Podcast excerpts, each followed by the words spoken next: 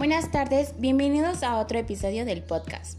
El día de hoy hablaremos sobre el impacto de los combustibles y las posibles alternativas de solución.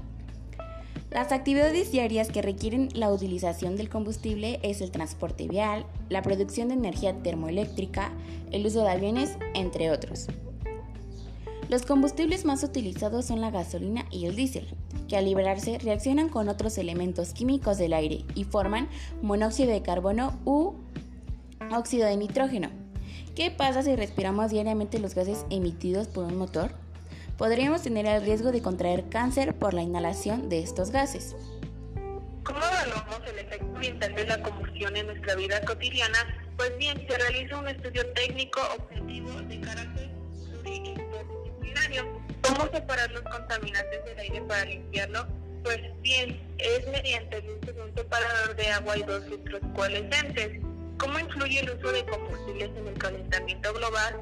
Pues como el CO2 es el gas que más aumenta sus emisiones desde la revolución industrial, principalmente por la quema de combustibles fósiles provocada por la actividad humana, se produce el calentamiento global, un aumento en la temperatura de la atmósfera y de los océanos.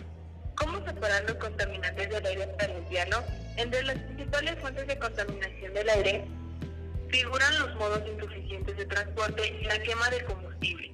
Nuestra atmósfera es un espacio cerrado, así que todo lo que se arroja en el ambiente queda en una especie de cápsula de la que no puede salir.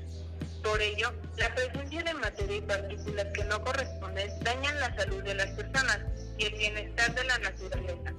Fuentes de contaminación pueden ser la quema de combustible, la quema de desechos, eléctricas y las actividades industriales. Y por último están los incendios forestales. Las actividades industriales utilizan la técnica de filtración, tamizado y destilación. En conclusión, el impacto de los combustibles es muy severo pues daña la salud de las personas, ocasionando grandes enfermedades. También causa un gran deterioro al ambiente, pues es muy difícil limpiar la atmósfera. Y eso daña a la flora y a la fauna. Por ello, es necesario reducir el uso de combustibles. ¿Cómo podemos hacer esto?